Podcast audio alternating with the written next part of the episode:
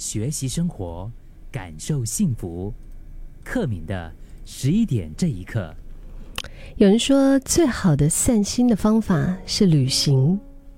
在疫情解封之后啊，我觉得大家都好像就是要冲出铁笼的一个小鸟这样子啊，全部一起放风啊！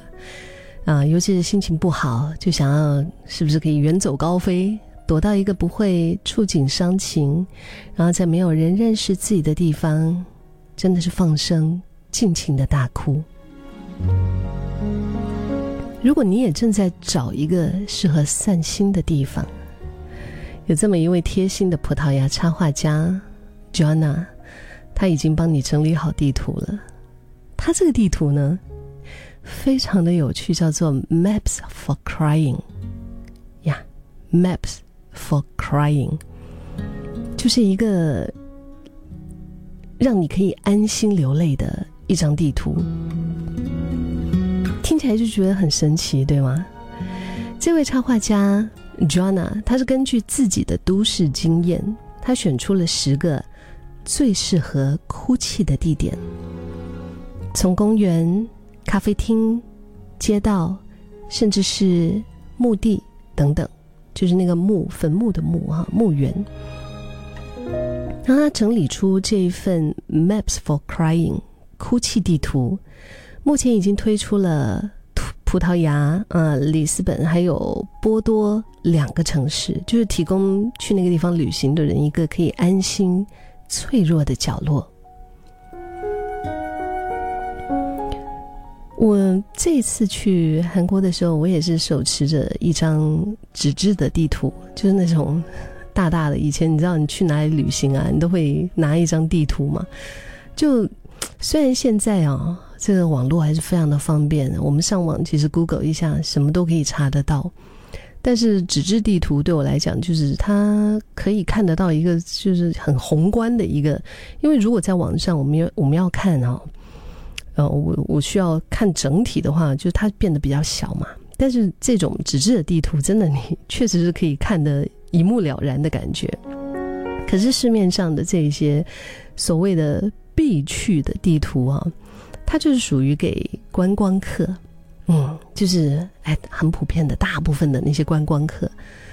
但是我听到这个 Maps for Crying 的时候，我突然觉得，哇哦，就有被打动到人心的感觉嘞。刚刚我说的这位 Joanna 哈，她曾经就是住过波多，那这个地方呢是一个在葡萄牙北部的面海的城市。也是葡萄牙的第二大城和第一港口，历史底蕴非常的迷人，景色也是。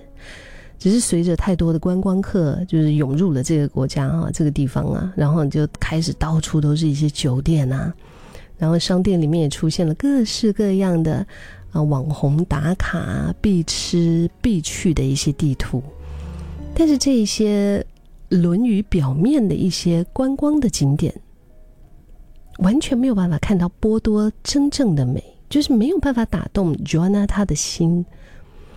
他想起有一次因为网络失灵的关系，就只能够在巴黎的街头，就是凭感觉在那边闲逛啊。然后，哎，他发掘了很多在景区深处的很迷人的景点。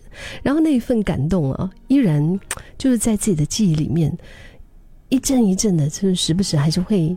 就是浮现起来，会涌涌涌上来，然后从那个时候开始呢，他的心里面就萌芽了一种念头，他就觉得，哎，我要做一份真正的地图。那制作这个 Maps for Crying 的契机啊，其实要归功于老旧的他租房子那个地方，因为隔音不好啊，然后为了躲开室友，你知道。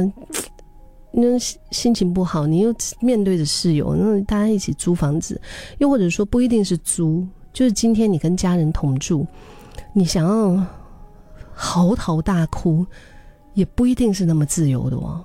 有时候你可能还要面对说，就你很伤心、很伤感的时候，你还要面对，可能家人看着你说 “What happened to you？”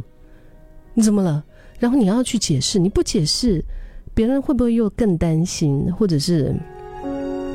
哎，反正就是你，你懂我在说什么啦。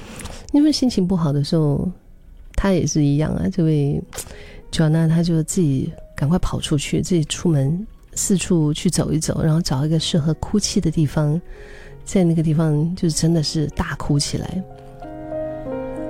然后在有一次，他跟朋友的聊天过程，就意外的发现，哎，原来每个人都有自己的哭泣地图哦。然后他整理了一下大家的推荐，他就归纳出了一些想哭的时候可以去的好去处。而每个人对于适合哭泣的定义不一样，嗯，你就可以亲自的去自己去走访去体验一下吧，或者是丢下那个观光地图，随你走走，只要你觉得安心。你觉得放松就好了。我其实挺好奇的，他的这个，他的这个 Maps of Crying，哎，不管他就是分享的巴黎也好，葡萄牙也好，是哪一些地方，在新加坡，嗯，因为我们现在在我在新加坡嘛，在听节目的你，心目中有没有哪一些地方，其实就是属于你的？Maps for crying.